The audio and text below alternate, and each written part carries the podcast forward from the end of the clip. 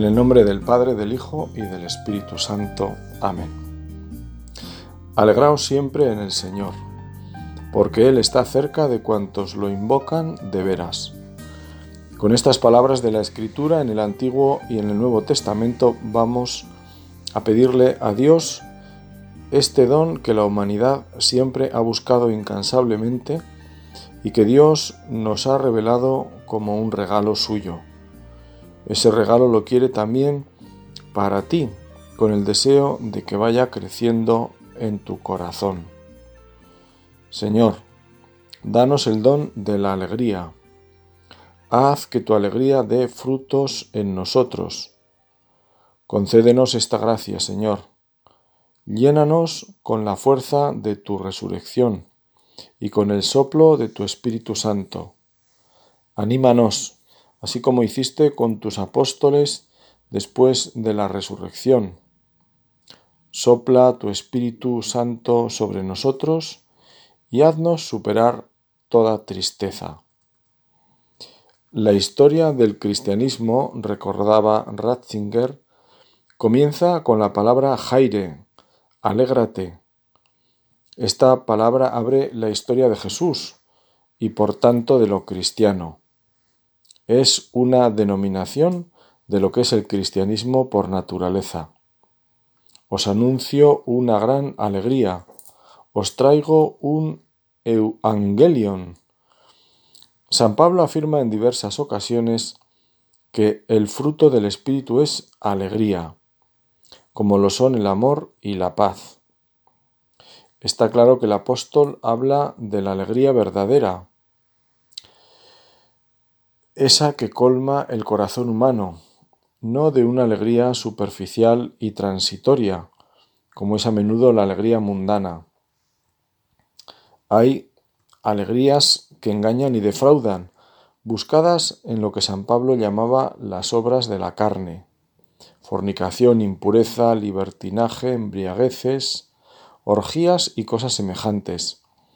A estas alegrías falsas se pueden agregar y a veces van unidas las que se buscan en la posesión y en el uso desenfrenado de la riqueza, el lujo, la ambición del poder. En definitiva, en esa pasión hacia los bienes terrenos que fácilmente produce ceguera de mente, como advierte San Pablo y como Jesús mismo lamenta. El apóstol nos habla de la nueva criatura, obra del Espíritu Santo presente en el alma y en la Iglesia. Por eso exhorta a la buena conducta y a la paz. No entristezcáis al Espíritu Santo de Dios, con el que fuisteis sellados para el día de la redención. Si el cristiano entristece al Espíritu Santo que vive en el alma, ciertamente no puede esperar poseer la alegría verdadera que proviene de Él. Fruto del Espíritu es el amor, la alegría, la paz.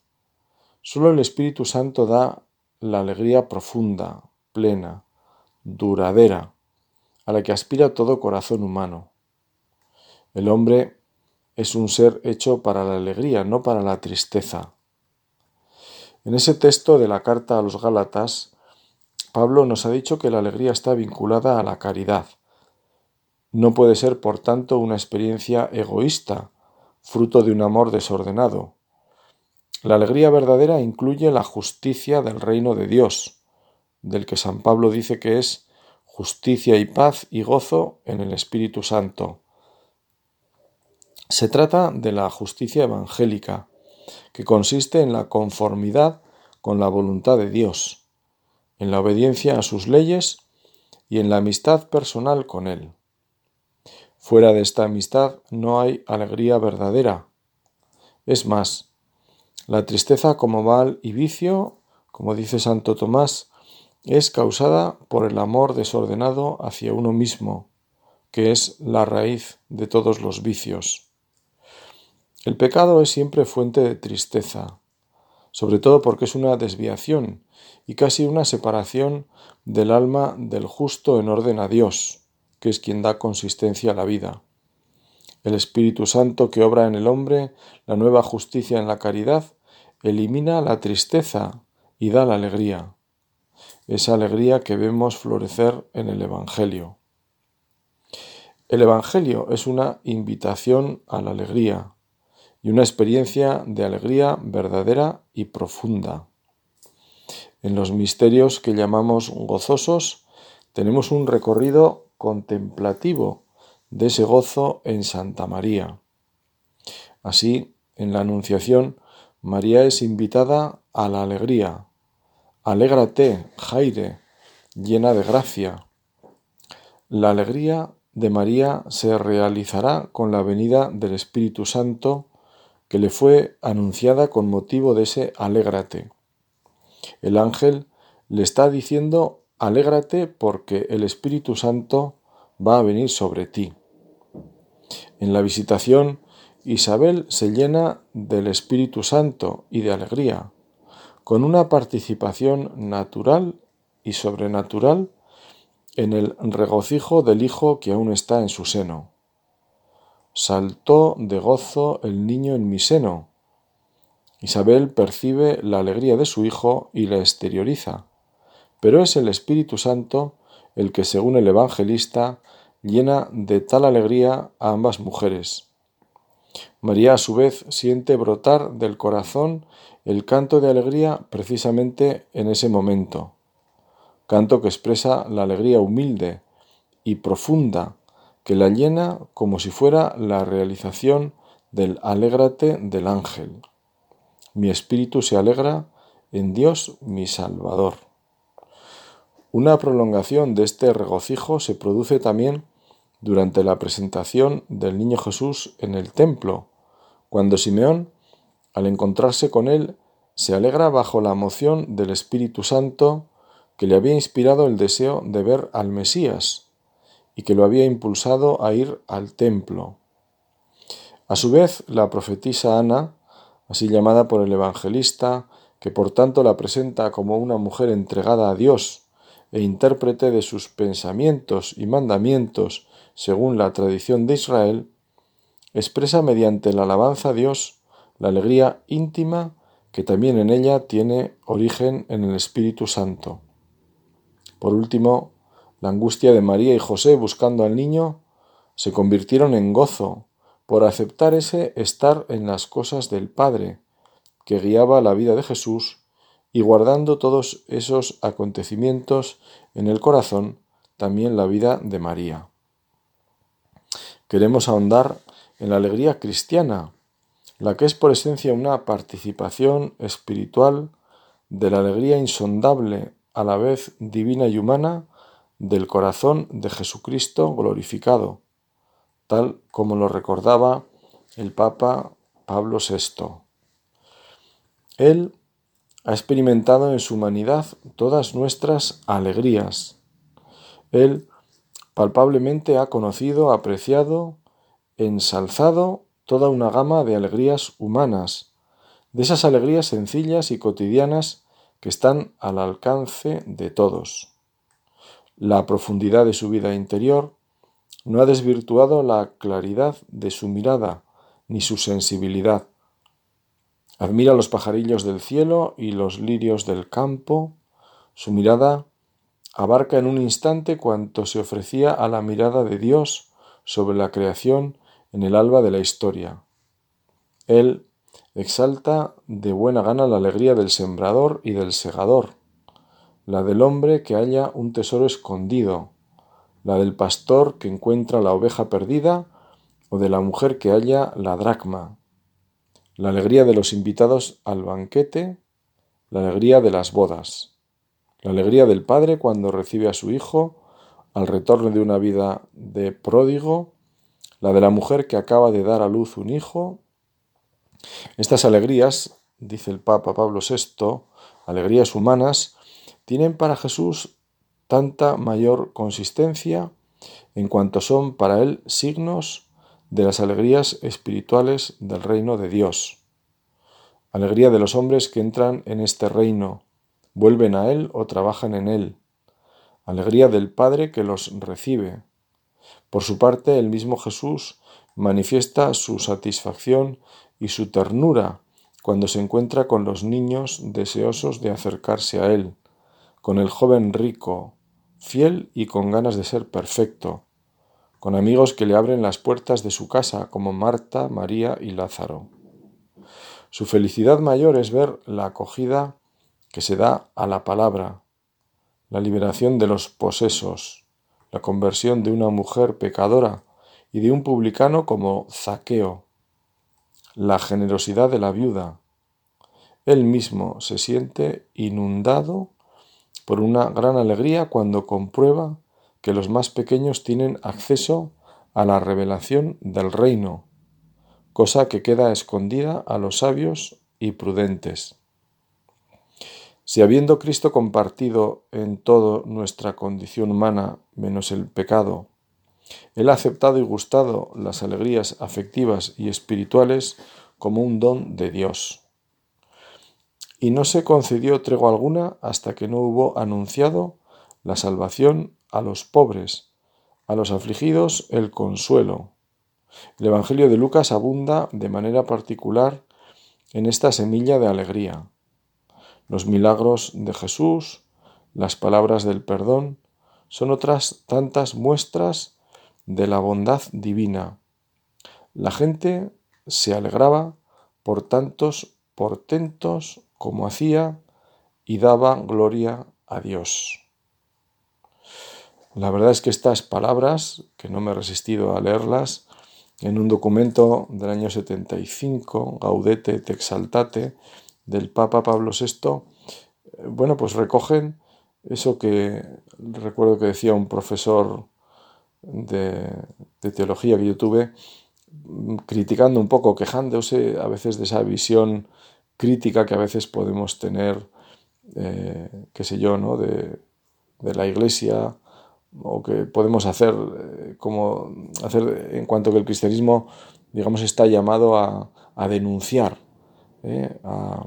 pues es verdad que el cristianismo está llamado a denunciar, es cierto, ¿no? Pero antes que denuncia, lo solía decir con mucha gracia, el cristianismo es, es, un anuncio y es un anuncio de una buena noticia, decía el Cristo, y es verdad, ha venido a traer una buena noticia, es lo que nos dice los evangelios, y evangelio significa eso, ¿no? En el fondo, pues es lo que decíamos. Eh, el evangelio se puede decir que es, es podríamos definirlo así, el camino para aprender a ser alegre. Consecuencia de creer, lo decía también Ratzinger, ¿no? La primera consecuencia de creer es, es la alegría, y es verdad. Podríamos decir también que la primera consecuencia de rezar es la alegría, porque es estar con Dios. En estas páginas del Evangelio, relacionadas con la vida pública de Jesús, Hemos leído en cierto momento que él mismo se llenó de gozo en el Espíritu Santo. Jesús muestra alegría y gratitud en una oración que celebra la benevolencia del Padre. Yo te bendigo, Padre, Señor del cielo y de la tierra, porque has ocultado estas cosas a sabios e inteligentes y se las has revelado a pequeños. Sí, Padre, así te ha parecido bien. En Jesús la alegría asume toda su fuerza en el impulso hacia el Padre. Así sucede con las alegrías estimuladas y sostenidas por el Espíritu Santo en la vida de los hombres. Su carga de vitalidad secreta los orienta en el sentido de un amor pleno de gratitud hacia el Padre. Toda alegría verdadera tiene como fin último al Padre. Vuelvo otra vez al texto de Pablo VI. Jesús, dice el Papa, irradia esa paz, esa seguridad, esa alegría, esa disponibilidad. Ello se debe al amor inefable con que se sabe amado por su Padre. Yo amo al Padre y procedo conforme al mandato del Padre, dice en el Evangelio de Juan. Jesús hace siempre lo que le place al Padre, esta es su comida. Su disponibilidad llega hasta la donación de su vida humana, su confianza hasta la certeza de recobrarla. Por eso me ama el Padre, porque yo entrego mi vida para recobrarla de nuevo. En este sentido, Él se alegra de ir al Padre. Es la resonancia en su conciencia de hombre del amor que Él conoce desde siempre, en cuanto Dios en el seno del Padre. Tú me has amado antes de la creación del mundo. Existe una relación incomunicable de amor que se confunde con su existencia de hijo y que constituye el secreto de la vida trinitaria.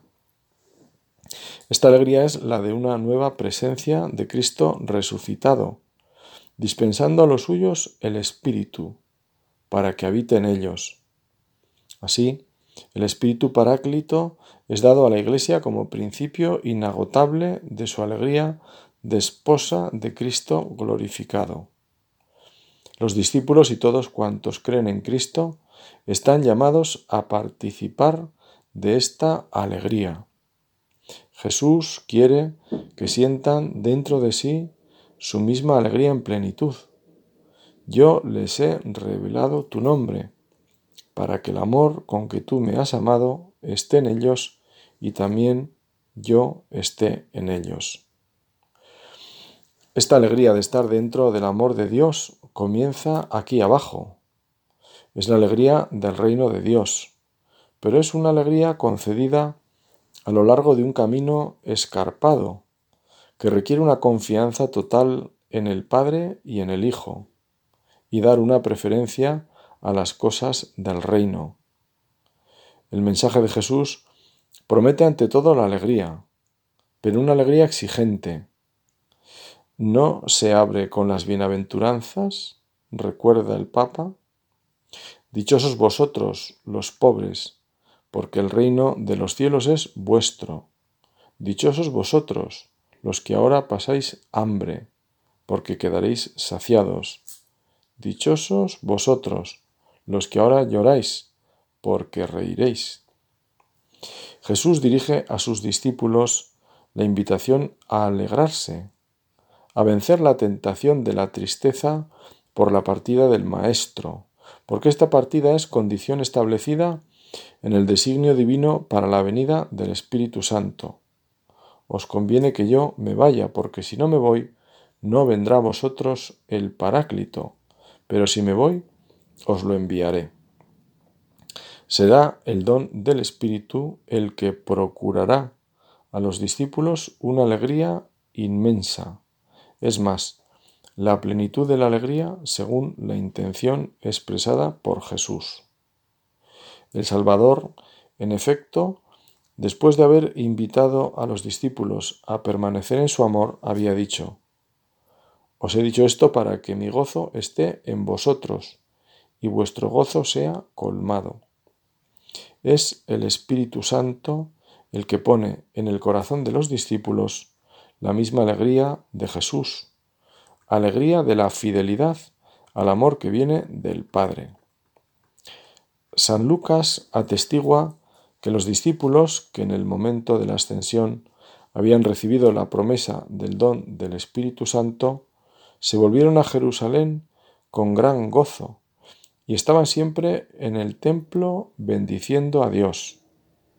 En los Hechos de los Apóstoles se narra que después de Pentecostés se había creado un clima de alegría profunda entre los apóstoles, que se transmitía a la comunidad en forma de júbilo y entusiasmo al abrazar la fe, al recibirla, al recibir el bautismo y al vivir juntos, como lo demuestra el hecho de que tomaban el alimento con alegría y sencillez de corazón, alababan a Dios y gozaban de la simpatía de todo el pueblo. El libro de los Hechos anota, los discípulos quedaron llenos de gozo y del Espíritu Santo. Sin embargo, pronto llegarían las tribulaciones, las persecuciones que Jesús había predicho precisamente al anunciar la venida del Espíritu Consolador.